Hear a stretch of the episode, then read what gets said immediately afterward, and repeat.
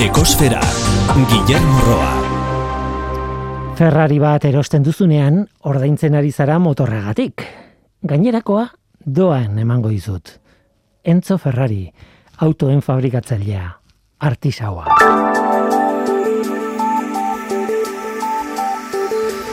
Everesten bost estazio meteorologiko instalatu dituzte altuera, altuena gailurretik oso gertu, linean ba, lareun metrora. Munduko estazio meteorologikorik altuena da azkeneko hori. Segundu gutxi batzuetan behin, datuak bidaltzen ditu. Oso instalazio komplexua izan zen, batetik ekipoek irureunda irurogei kilometro orduko abiadura duten aizeak jasan behar dituztelako, Eta bestetik, ba, altuera haietan instalazio teknologikoak egitea ez delako bat ere erraza. Baina estazioi esker meteorologoek eta klimatologoek sortzil mila metroko gailur batean gertatzen denaren erregistro bat izatea lortu dute. Adituen arabera, mendian datu klimatologikoak monitorizatuta, ba laguntzen du ez bakarrik klimaldaketaren datu berriak eskuratzen, hori ere bai, Gainera, azpiko baiaratan bizi diren berreunda berrogeita mar milioi pertsonaren ongizatea zaintzen laguntzen du. Haien egoera mendietako kondizioen menpokotasun handia duelako. Proiektuak, proiektu honek, Perpetual Planet izena du eta National Geographicek eta Rolex enpresak jarri dute martxan. Islandian joan den ostiraleko Fagra Dalsfial sumendiaren erupzioak aurrekari sismikoak izan zituen. Aurreko astean, erupzioa baino aurreko astetan, adituek berrogeita mar mila lurrikara erregistratu zituzten, baina erupzioa etzen bortitza izan. Islandiako meteorologia buleguaren arabera, etzen arriskurik izan erupzioaren ondorioz, naiz eta Reykjavik hiriburutik gertu gertatu zen. Sumendiaren aurreko erupzioa duela sortzireun urte izan zen. Bestalde, Islandiako sumendien erupzioek beti pizten dute interesa eta kezka handia ere bai. 2008an bertan, Eia fialako jokul sumendiaren erupzioak eten egin zuen Europako hegazkinen trafikoa. Nola nahi ere, Fagaradas fial sumendiak errauts gutxi jaurti du atmosferara, Eta ez da ia ondoriorik espero, ez aireko trafikoan, ez da osasun publikoan ere. Agintariek zabaldu egin dute, ireki egin dute dagoeneko sumendiaren ingurua publikora, baina ohartarazi duten norbait gerturatuz gero, sufre dioksidoaren sufre dioksidoa arnasbidetatik barneratzeko arriskua izango dutela. Karbono dioksidoen emisioi dagokienez, ba, igandeko datua da. Lurraren CO2 maila lareunda mazazpi koma laurogita bost ppm-koa da. Mauna loa sumendiaren behatokian neurtua. Aurtengo datuak jarraitzen dute izaten iazkoak baino kerragoak. Aurtengoa, iazko martxoaren hogeiko datua, baino iru ppm altuagoa da, eta hori ez da berri ona. Beti esaten duguna, Zeo biren kontzentrazioarekin kezkarik ez izateko, berreunda laurogoi ppm inguru izan beharko luke neurketa gutxi gora bera.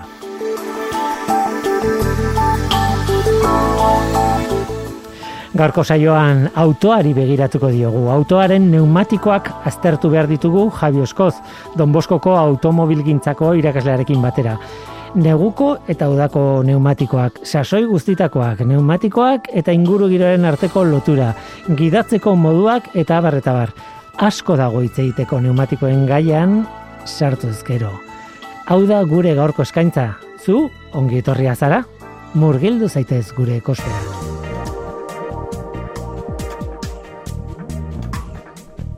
Ekosfera, Euskadi Gratian.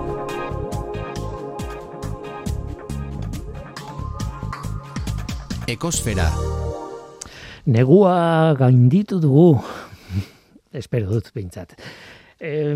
Astronomikoki bai, e, ia zera, udaberrian gaude, astronomikoki badakizue definitzen dela ofizialki neguan noiz bukatzen den eta udaberria noiz hasten den eta urtaro guztiak. E, meteorologikoki nik ez dakit era bat gainditu dugun, ze oraindik toki batean edo bestean ikuste ditugu elurteak eta bar, e, bueno, eta eta eztabaidatzeko modukoa izango da elurteak egon daitezken e, udaberrian edo ez, hortan ez nahi sartuko hemen, baina gaur errepideari erreparatu behar diogu, gure Don Boskoko kolaboratzailearekin, Javi Oskoz, ongiet horri, Eskerrik asko, bai. eskerrek asko etortzeagatik eta e, bueno, e, errepideari begiratzen badiogu autoei ba- batez ere begiratuko diegu, ze bueno, hemen e, saltza oso handia dago e, irekitzen duzunean ate bat. Ze gainera e, neguari begiratuta egingo dugu pneumatikoi buruz hitz egin behar dugu. Eta pneumatikoek nolabait sortzen dute, e, bueno, ingurumena eta autoaren arteko muga hori, ez? Ikutzen diren muga hori, hain zuzen ere pneumatikoak dira, eta orduan bai barruak eta bai kanporaka badute z- zer esanik, ez? Ba, E, bai. nolabait, ez? Eta, bueno, e, ez dakit, e, begiratzea, osea, urtaroa zain naiz, urtaroak eta pneumatikoak lehenengo galdera argi dago. Nik erabiltzen ditut pneumatiko batzuk nire autoan beti berdinak. Baina, claro, ez dut negu neguan e, sartu behar izaten ia inoiz ez, edo elurtea dagoenean ez naiz ateatzen ko- e, autoarekin, eta bar, baina badu garrantzi handia gai honek. Ba, bai, bai. Ne, pneumatikoa aldatzeko garaian edo berria jartzeko garaian aztertu beharreko gautza bat da. Bai? Eta, bueno, lehen esaten zuen bezala, ekologikoki ere pneumatikoa, eh, ze gauza mm, delikaua dan, eh, pneumatikoi buruz hitz egitegunean, eh, zenolako galerako kaltea sortzeun, eh, ekologian, baino horreri lotuta ere, jo, mm, orain dela zenbat asmatu zala gurpila, orain dela zenbat asmatu zala pneumatikoa, eh, urtia dira, mendeak dira, ez? Hori asmatu zala, eta e, pixo pentsatzen azten baldin bagera, zenbat aldatu da? Ba, askorik ez da aldatu. E, e, ez, eta git, kautxotik antzatoztin, vulkanizazioa, eta berdin jarraitzen dugu. Eta emateunez, e, pues, revoluzio bat dator automobil gintzan, baina pneumatikoa berdin-berdin jarraituko du. E, ez du planteatu ere egin, pneumatikoa hor jarraituko du, ez du jarraituko. Nik uste du, garbi dakaula, pneumatikoa jarraituko gula, oendikan egan dabiltzan autoak ez direlako asmatu, batez ere. Da. Ez? Baino ikusi da, ba, e, pues, e, egon dudan historian, gizakiaren historian egon dudan, asmakizunik mm, oberenetakoa izango ala. Badula, bere oso alde txarra. Bai, pues, kautxoa, eta gero beraiekin zer egin, da zer egin, ez? Baino, baino, hor dago, ez? Oreka hori, ez? Zer egin pneumatikoekin aldatu nahiko genituzke, bai, baino eske oso gauza honak ere dazka, segurtasunan aldetikan batez ere.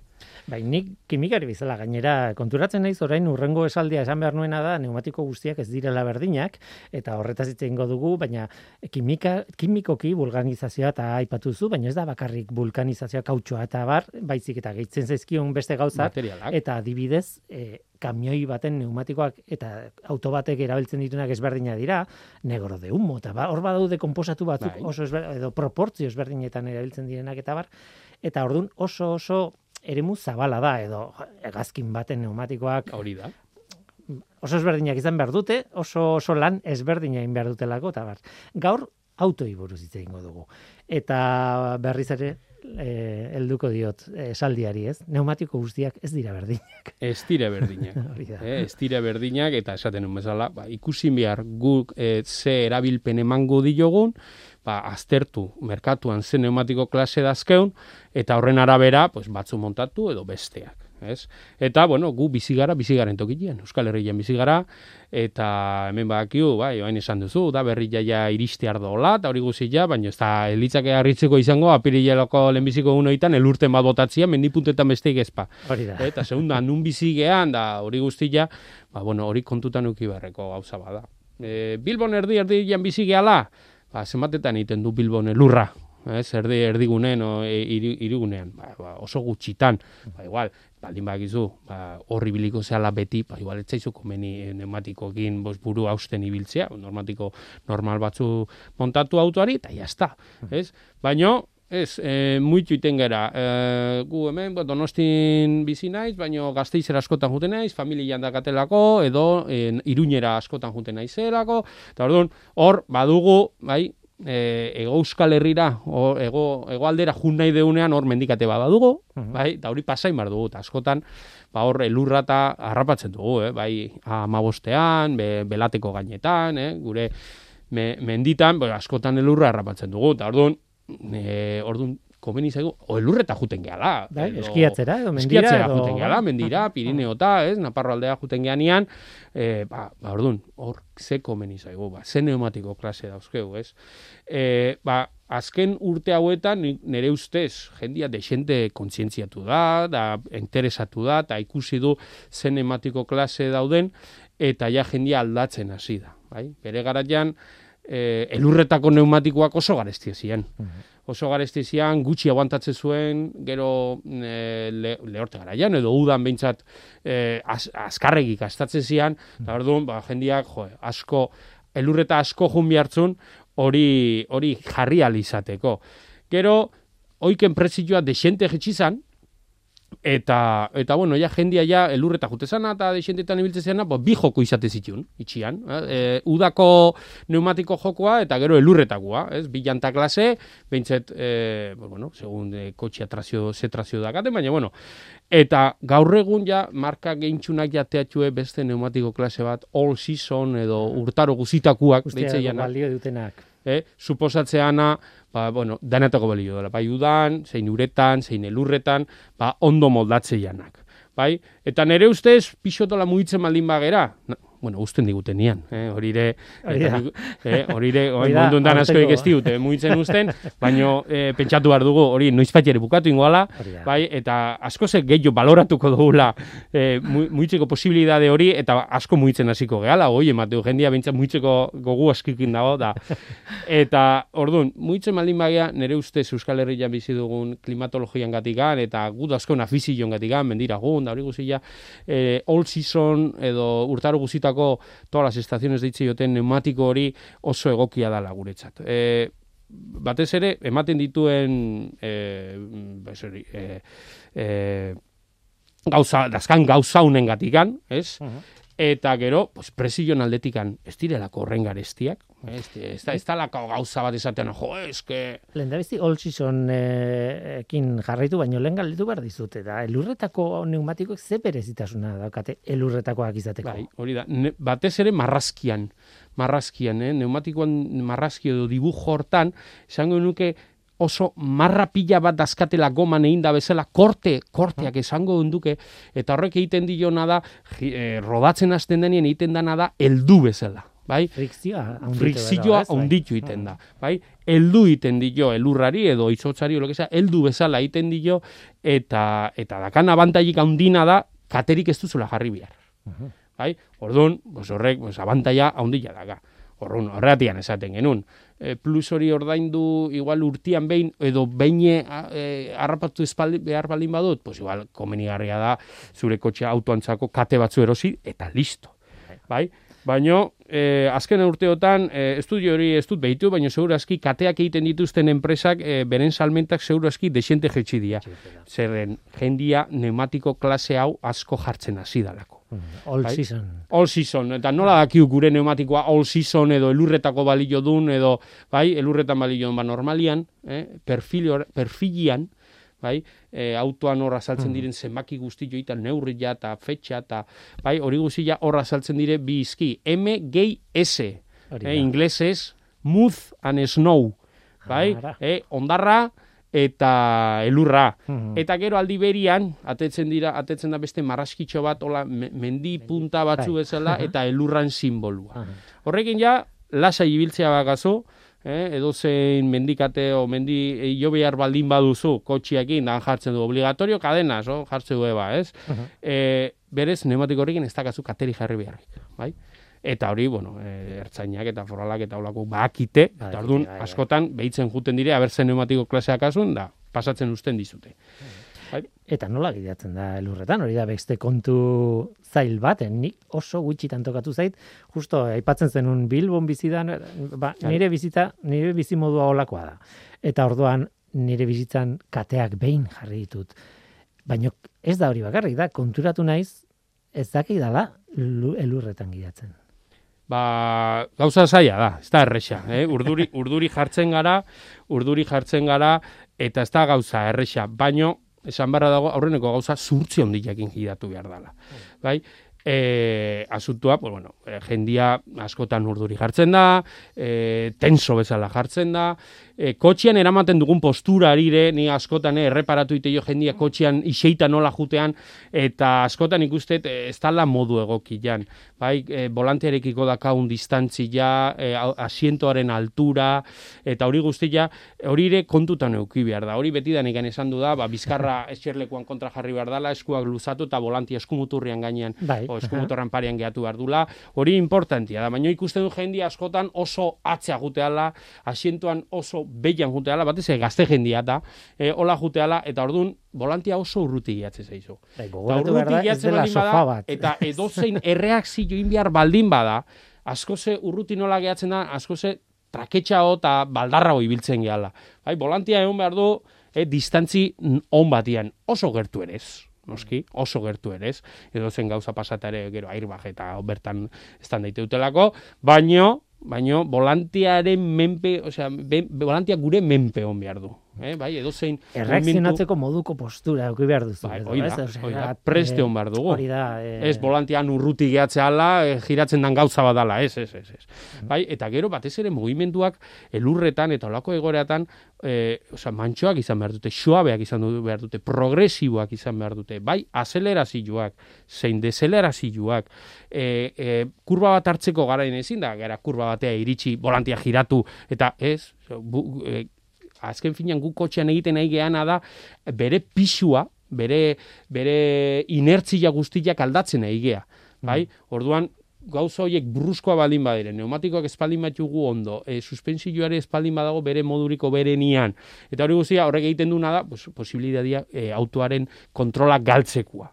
Bai? Orduan, horregatik, beti martxa alik eta luzena geuki, bai? Kotxearen reakzioa, pues, suabea izateko. Martxa motzakin juten baldin bagera, guk azeleratzen baldin badugu, autoaren reakzioa, pues, Bai. mm, instantanea Golpekoa, izango, da, eh, pap, bai. izango da. Orduan, hori autoari pneumatikoei etzaile bat ere gustatzen. Bai, orduan, hoietanak e, kontutan uki behar dire, eta gero, pues, e, ikusi dugu, ez, oain dela ez horren beste, izan du dugu lurte potente bat, eta hainbat... Filomena. Filomena, famoso hori. Bai, bai, bai. Bai? e, eta i, i, ba, bueno, ikusi dugu hainbat irudi kurioso beste, osea, nola bat esan da, ez?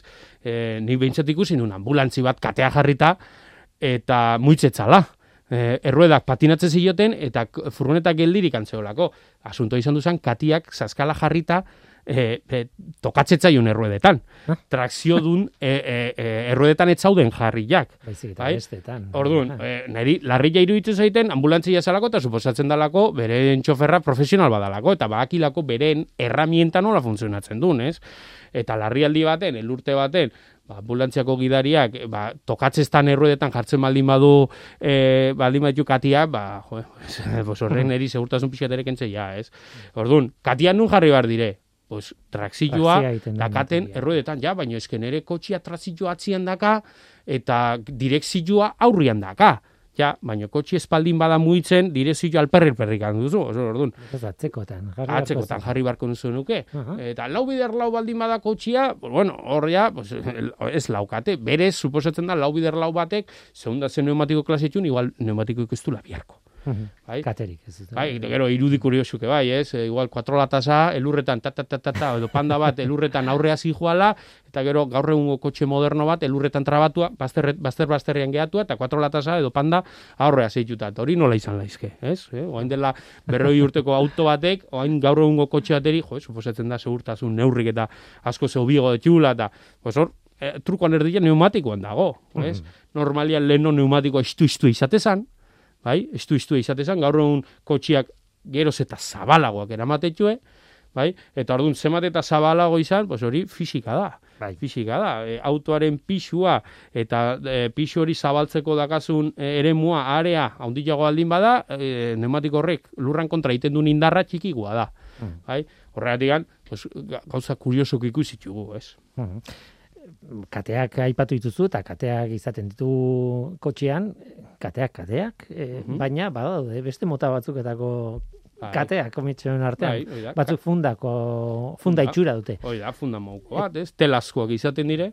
Eta, bueno, bat, baute abantaiak eta beren desabantaiak, bai. E, telazko horiek abantaiek ondina da, jartzeko oso erraxa diala. eta behin elurretan daudela oso ondo e, funtzionatzen duela eta asko heltze duetela. Desabanteiek handina, ba, ez, baldin bagabiltza ere baten nun, oain elurra bai, gero elurra ez, e, e, oain elurra, e, oi metrotan, gero amabos metrotan ez da hola, e, desein puskatu iteiala. Hmm. Bai? Orduan, pues, bueno, pues hori gauza hori txarra dute. Baina behin elurra dola oso ondo moldatzei. Jartzen erresak, beste kate tradizionalekin alderatuta, pues kate tradizionalak askotan zaiak izaten dire jartzen. Bai, zaiak izaten dire, ez dakigu jartzen, gero normalian tokatzean garatian, pues hori, hotza hoten da, esku, eskuko bihatzak ez ondo notatzen, da zean, e, da hori. Eta gero, ere, espraiak ere saltzetu, eh? Uh -huh. Espraiak. Hombre, pentsatu dut, frikzioa ondituko dute, baina zenbat. Frikzioa. Zenbat, bos metro, amar metro, amabos metro, gehiago ez. E, bi buelta, neumatikoan bi buelta, hiru buelta. Hoi zertako balio ba, batez ere, garajetatik atetzeko. Bai, askotan tokatzen da, elurtea, elurtea, eta kaleak garbila dazkau, edo karretera nazionalak, edo bai, hoi garbila dazkau, baino jendia askotan garajetikan atea ezinik gehatzen da. pues garajeteateko aldapak, rampak, mm. bai, olako askotan, han, pues, kitani bezak eta ez dire sartzen, orduan, hortikan nola atera. Pues hori, olako tela dudun zea batzu baldin mazkau, edo spray batzu baldin bat jogo, oitako spray batzu saltzeituenak, ba, ba, bueno, bintzet, hor, ja, karreterara, kalera atetzeko modun baldin bagaude, ja, ia, pues, lanan erdi jain dugu. Mm Zuk proposatzen zen idan pneumatiko buruz hitz egitea, eta, bueno, e, egia esan pneumatiko buruz asko hitz egin daiteke, baina, oh. e, baina nola baita puntu nagusietan e, fijatzen baldin bagara, eta eta gainera ekosferan gaudela, ba, pentsatu behar dugu, long life izeneko pneumatikoak existitzen direla, edo izen hori duten pneumatikoak long life bizia luzea. Bai. E, zenbateainoko luzea, zenbatea egia den e, luzeak dira, ben, besteak baino luzeagoak izango dira, hori bai, pentsatzen dut, baina benetan ze abantaila dute eta ze egia eta ze ezurra dakaten natzetik. Bueno, hori da, marketing puntu handilare izango dute noski. Uh Baina, garo, e, gurpil fabrikantek, neumatiko fabrikantek, bakite zein den beren ez, puntu txar hori, o puntu itxusi hori, ez ekologien asuntoa, neumatikoekin zegin, eta hori guztia, pues, bueno, batzuek hasi dire, hortan lanin hasi dire zaten, ba, bueno, berrogeita mar mila kilometrokin e, neumatiko batzuk, ja beitro, berrogeita mar mila kilometro ja desente badire, ez? Baina berrogeita mar mila kilometrokin aldatu biharrian, pues, mm, epe luze ba, luzeago baten aldatzen baldin bat jogo, ba, bueno, pues, hor badago marka bat Nokian, bai, eta atea ditu neumatiko batzuk suposatzen da, beren laboia to da beren probak intue, eta eun da hogeita mar mila kilometro aguantatzetxuela. Ia, bai? ia, iru aldiz gehiago. Iru aldiz, ia, ia. Bai, ez dute esan ze goeratan, ze mm. kotxekin, mm. ez dute esan, ba, bueno, hori, ze, pues, ze, ze, nek, ze presilloekin, ez dute, holako, zeik ez dute esan, baina bintzat, hortan lanen nahi diala, bai. Eta e, truko idagon, bueno, truko punto bat egongo da, segun eski, pues, ze, probak zegoeratan nintuen. Baina nola lortu laizke hori, hori egila alda, pues, lehenuzuk esan duzu, mesala, ez, kimika puntua hor dago. Uh -huh. ez, materialen azterketa, material berriak sartuaz, bai, eta hori guztia, hori landuz, ba, olako neumatikoak lortu laizke. Lortu laizke. Beraz da nahi nahi ez de marketing bakarrik. Izan daiteke benetan... Claro, claro, mm, prezioaren neumatiko ere asko ze garestio izango da. Ez dakit bi, bikoiztu ingoan, irukoiztu ez dakit ingoan, eta aldatzeko garaien, ba, mina asko ze gehiago ingo dula, seguro, oi, seguro. Baino, mm, alde hortatikan, ekologian aldetikan hola bituta, jo, pues, nire segulako abantaia, edo aurrera pausa ondila iruitze zait, ez? Pues, jo, e, auto normal baten bizitzan, ba, lau edo postaldiz pneumatikoak aldatu beharrean, bitan aldatzen baldin bat jogo, ba, bueno, ja, bai. sortzen txugun pneumatiko kopuru erdi, ja da. -huh. ez? Eta orduan, ba, bueno, bintzat eh, kalte hori gutxitzen juten gea, uh -huh. ez? Zin E, esan duzu, eta ez bakarrik e, pneumatikoek ber, beraiek, material hori edo doblia izango litzateke lau aldiz aldatuta, bi aldiz aldatuta baino, baina kontsumo ere hor dago. Bai. Aldea dago kontsumoan e, batzuk erabili edo beste batzuk erabili. Oain ere, markak hasi dire, pneumatiko pues, e, batzuk ateatzen, suposatzeana, nun autoaren konsumoare jetxitean. Askorik ez, e, dut dala euneko 0,5 bost geizteala, hola ikusita, ba, bueno. Eh, Zenbakekin behar, ale, eh, ale, eh, baina, bueno, geizten dala, baina matematek esango, joño, eh, gutxiago erretzen malin badu, Horrek esan nahi du, hau, pneumatikoak gutxillo heltzen dula? Hombre, noski, e, zuk ne, e, egurrezko pneumatikoa jartzen baldin bauzu, segurazki autoaren konsumoa igual jeitsi ingo zaizu. Zeren dakan frikzioa, ba, kautxozko edo gomazko pneumatiko batena, baina asko gutxi dalako. Eh? Edo burnizko e, zerrueda bat, baina karo, ezin deguna da, ba, alde batetik gauzak irabazi, bai, konsuman aldetik abantaiak euki, eta gero e, trakzioan edo segurtasunean, bai, bai, galdu bai? Orduan hor ikusi bar da, ez? Neumatiko batek nola lan egiten du, ez? Neumatiko batek, mm, hola, orokortasun baten esan da, hiru pisu edo hiru energi edo ez da inertzi jasatzen ditu, indar jasan behar ditu. Goiti berakua, ez? Bai, pisua. Autoaren bai. pisua, bai, autoaren bai, pisuan muitzen juten da, eta ordu normalian, ba, pisu hori e, zeinek aguantatzen dut, neumatikoaren ze puntuk, pues, autoaren, neumatikoaren perfila bai, hor zenbakia bai. joten dien hortan, bai, karkasa deitze zaiona, bai, pues karkasa horrek da, pues bueno, e, indar hori jasan behar duena. Gero badugu beste indar bat jasan behar dutenak, neumatikoak, laterala, ez? Ezkerreskuineko indar hori. Azken finean, guk kurba bat hartzen deunean, hor neumatikoa, bai, beste indar klase hori jasan behar du. Eta gero beste hirugarren bat, e, jasan behar duna, baizik longitudinala, aurrera eta atzeako rozamendu hori edo indar hori.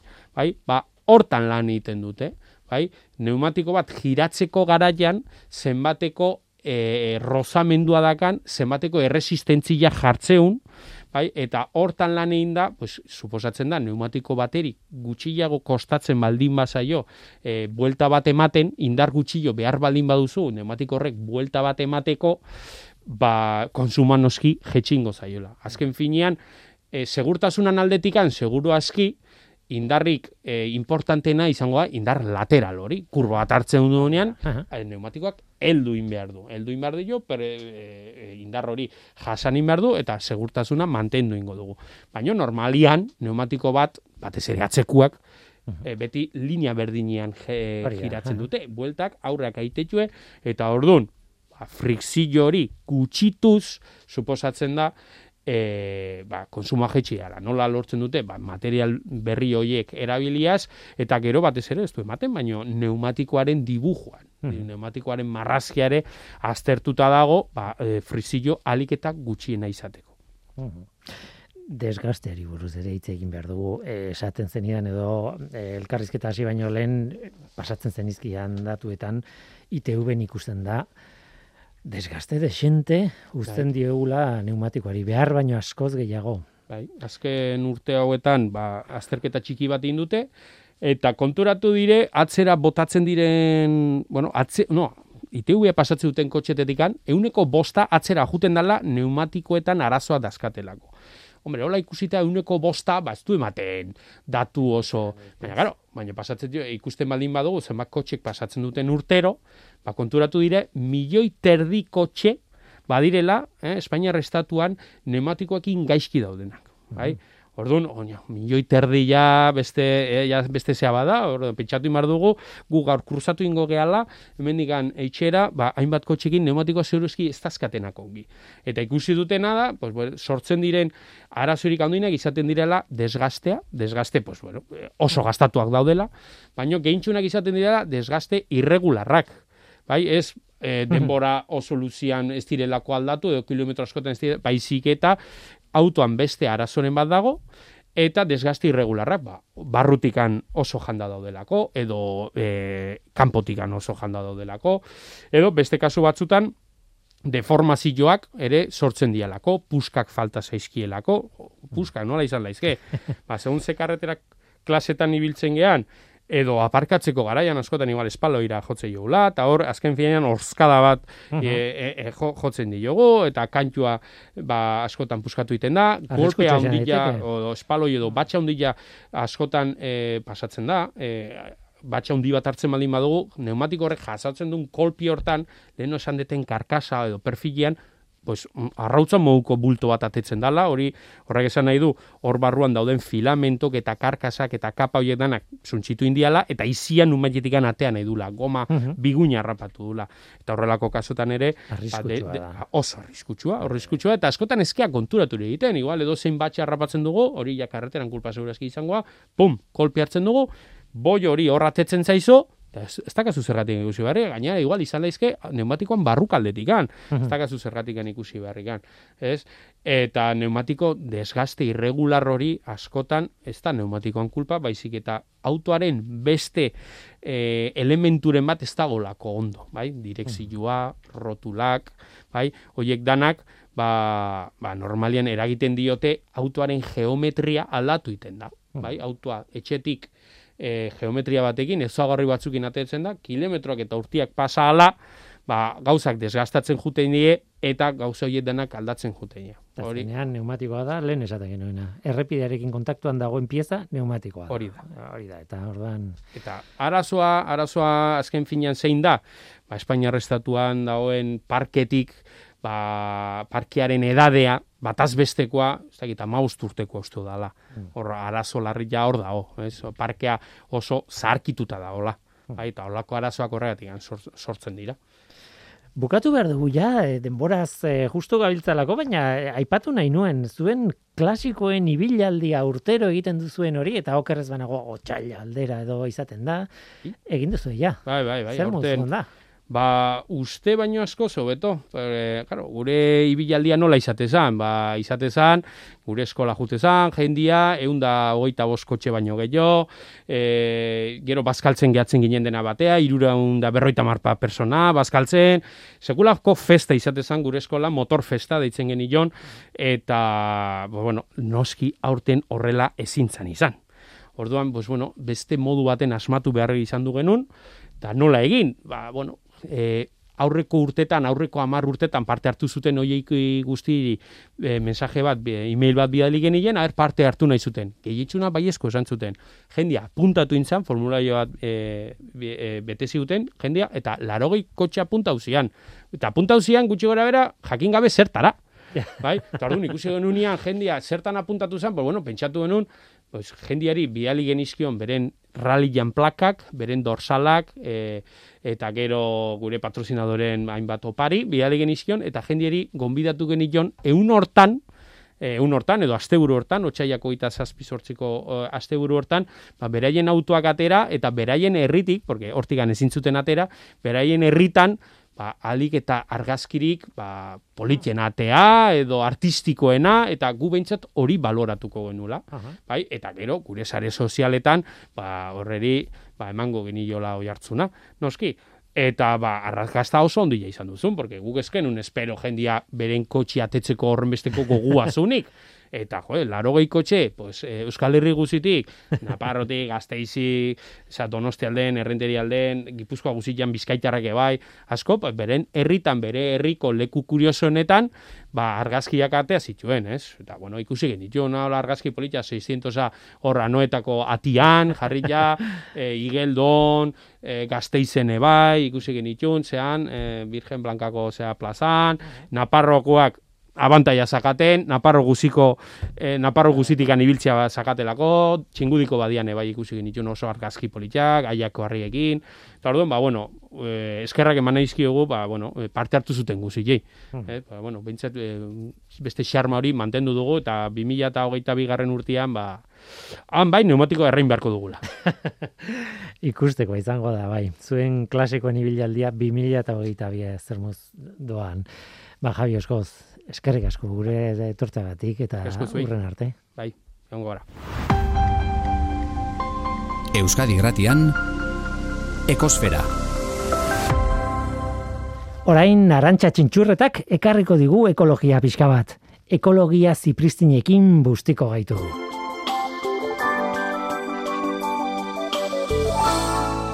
Arantxa txintxurreta. Gustua ematen dit jendea mRNA hitz egiten entzutea. Kalean, okindegian, ilapaindegian, igogailuan. Askorentzat berria da hitza, baina zientziarentzat aspaldiko ezaguna da. mRNA eta RNA mezularia, gauza bera dira. Gizakion gorputzetan informazio genetikoa DNA-an dago. DNA-ak proteinak sortzeko baliagarria den informazioa du, bere egituraren zati batzuetan. Proteinak behar beharrezkoak ditugu bizitza eraikitzeko. DNAren zati horiek kopiatzen ditu RNA mezulariak, eta proteinak fabrikatuko diren tokiraino eramaten ditu. Bertan, erreakzio kimikoen bitartez sintetizatuko dira proteinak. Hau da, mRNAak daraman informazioak aginduko du nolako proteinak sortu. Simpleki azaldu badut ere, bidean zerikusirik dute erribosomek, entzimek, tRNAak, baina modu batean edo bestean, bizidun guztietan gertatzen da prozesua. DNA dugunotan, zein informazio genetikoa RNA forman dutenetan. Bietan ala bietan sortuko da mRNA proteinak ekoizteko. Eta hain zuzen ere, proteinak ekoizteko ahalmen horregatik erabili dute mRNA txertoak egiteko. Izan ere, proteina bat da gure immunitate sistemak ezagutu behar duena defentsa martxan jartzeko. Gure gorputzeko soldaduak adi eta erne jarriko dituen etxaia antigeno deitzen diogun proteina bat da. Ideia beraz, simplea da. Jar ditzagun gure zelulak SARS-CoV-2aren antigenoak sortzen, gure artilleria erne ipintzeko. Estimula dezagun gure immunitate sistema SARS-CoV-2 gure barnean dagoela sinestarazita. Ez dugu virusa txertatu beharrik, ez dugu virusaren informazio genetiko osoa behar. Ez dugu beraz, txertoagatik, COVID-19 hartuko. Soilik behar dugu mRNAak duen informazioa sistema inmunea espabila araziko duena eta ez gehiago. Txertatu dezagun informazio hori gure gorputzetan eta informazio horren aginduetara ekoiz ditzagun proteinak zelulek beti egin ohi duten bezala. Gure immunitate sistemak proteina horiek ezagutu bezain laister, antigorputzak sortuko ditu horien kontra, eta prest izango da, etorkizuneko eraso berrietarako ere. Txertoan sartu dugun mRNA egun pare batez egongo da gure gorputzean. Ondoren, degradatu egingo da. Bitartean, gure DNA bere horretan jarraituko du, zelularen nukleoan goxo goxo babesturik. Gizakiaren informazio genetikoa, katea bikoitzeko DNA molekulan gordeta. Begikolorea, ezurdura, altuera, izaera, elementu kimikoetan idatzitako urrezko horriak. Baina gogoan izan entzule, horriok ez dira gu definitzen gaituzten elementu bakarrak. Urrezko horriak nola apaindu, gure esku ere badago.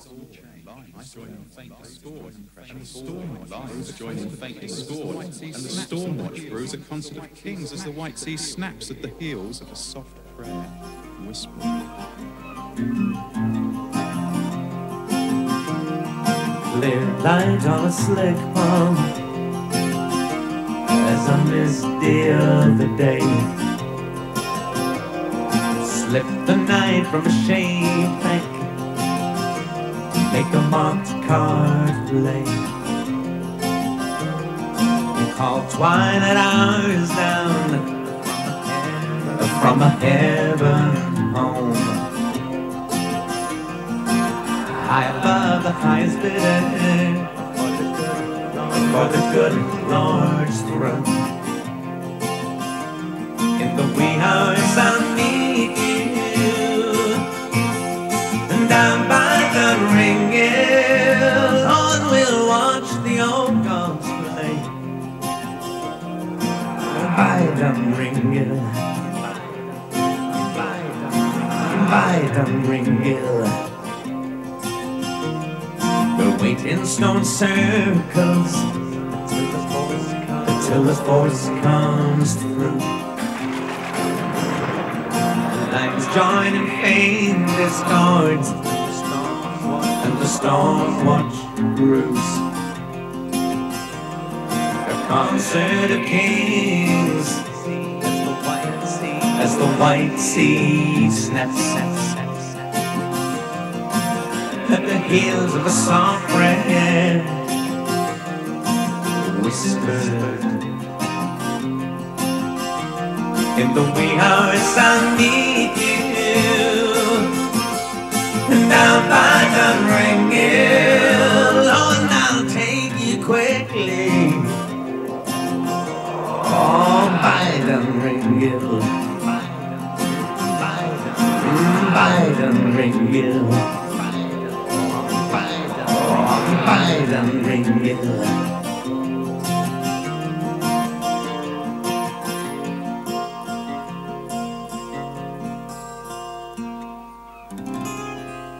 Non daude mugak ozeanoetan? Non bukatzen da itsaso bat, edo ozeano bat, eta hasten da beste bat? Ikastolan denok ikasi genuen bost ozeano daudela, ez? Egia esan, bost kontinente daudela ere ikasi genuen, baina askotan sei aipatzen dira, ego eta ipar Amerika bere izita, edo zazpi, Antartika kontuan hartuta. Baina ozeanoetan, bueno, oro har, bost ozeano daudela aipatzen da. Atlantikoa, ozeano barea, Indiakoa, Artikoa eta Antartikoa. Baina kontinente batzuk bezala, ba, ozeanoak konektatuta daude. Beraz, zeinek esaten du, onaino ozeano barea eta hemendik aurrera Indiakoa. Bueno, norbaitek aldu horretarako aginte almena. Erantzuna da baietz. Nazioarteko erakunde hidrografikoak du ahalmen hori.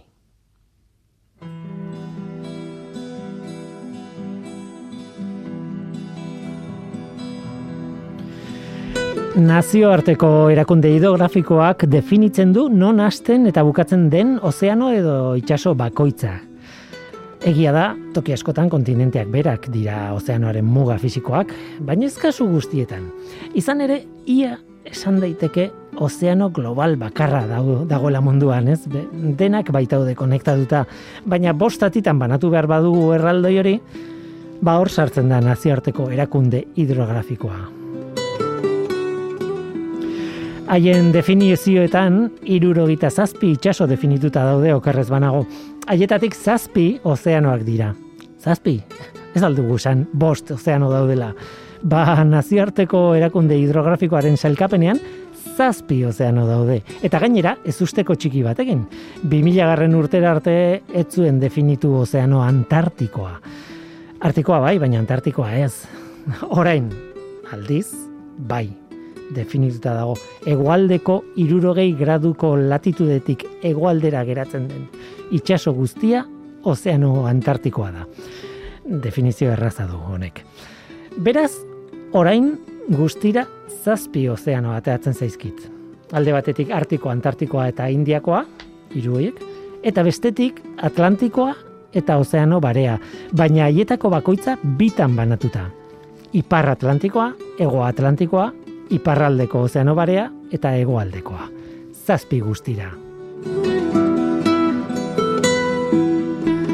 Eta hemen bitxikeriak hasten dira. Ozeanoa eta itsasoak definitzea ez baita erraza. Guri dagokigun bitxikeria bat gainera. Definituta dago Bizkaiko golkoa, baina ez dago definituta Kantauri itsasoa, kuriosoa.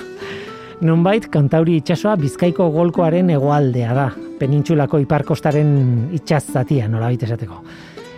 Esan behar da, erakundeak itsaso bakartza hartzen dutela adibidez Mediterraneoa, baina jasota eta definituta ditu nola esan azpi itsaso batzuk edo asko haren barruan, ez?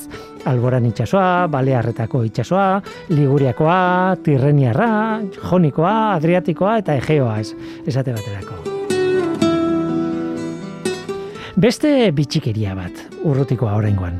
Zelanda berriaren iparraldeko uartearen muturrean, Reinga izeneko lurmuturrean, ah, hala idatzita dago gainera bidaietako gida liburetan, bi itxasok egiten dute talka elkarren kontra.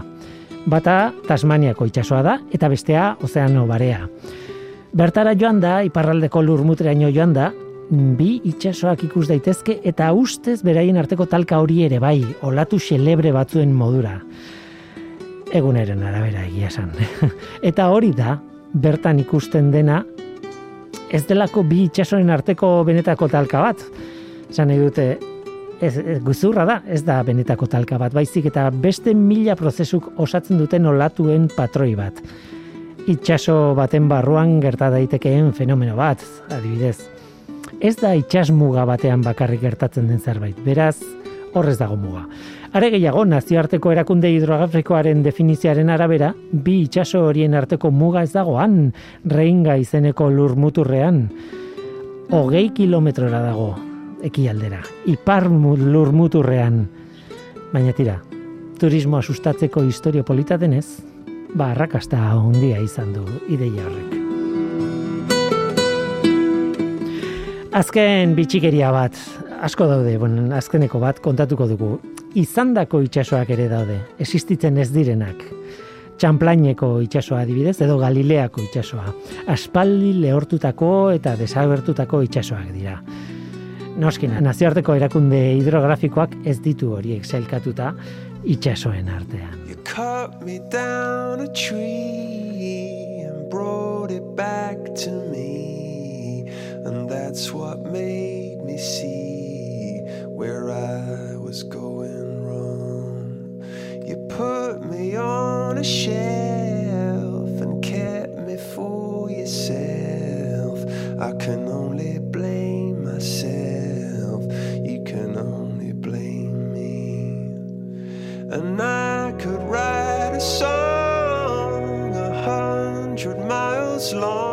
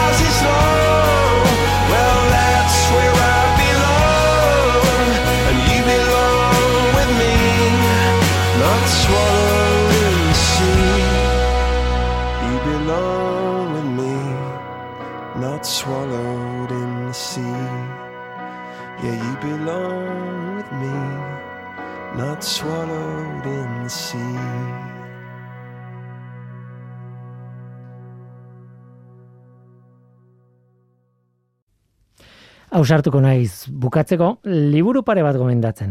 Itxasoari buruzko bi liburu, baina noski zenbat liburu dauden itxasoari buruz, ez?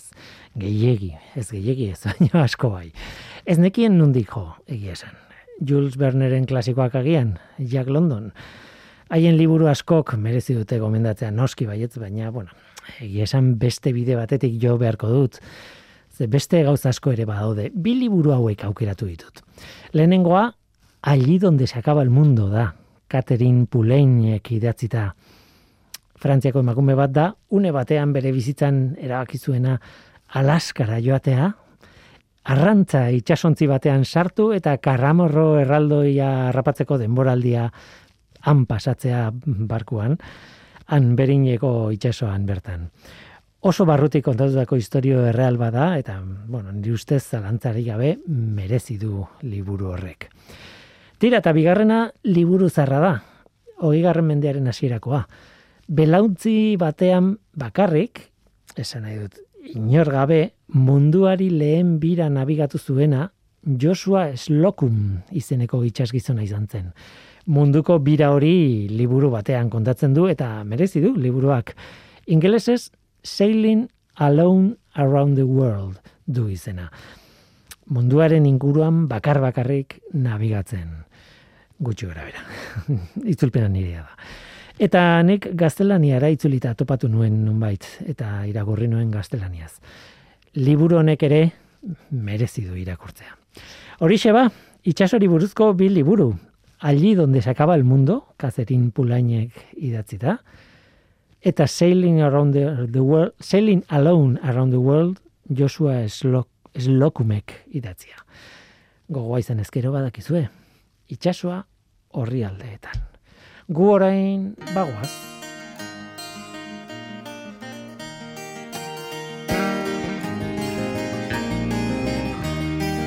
Oraingoz hau izan da dena hemen ekosferan, Mikel Olazabal teknikan eta ni, Guillermo Roa mikroan. Aste hona izan, agur! Zeire un urte inguru, kostaldean zen gertatu. Itxas gizon zahar batek, behintzat talazidan kontatu.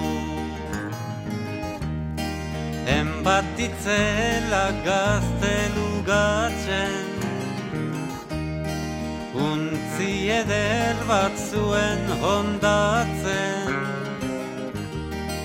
Euskaldun ontzat barruan Altxora hundiak eizekartzan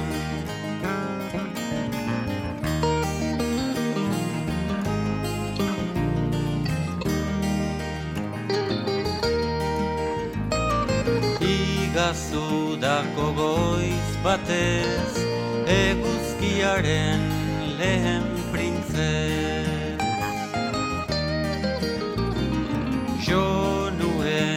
itxas barrena Bihotza dardara eginez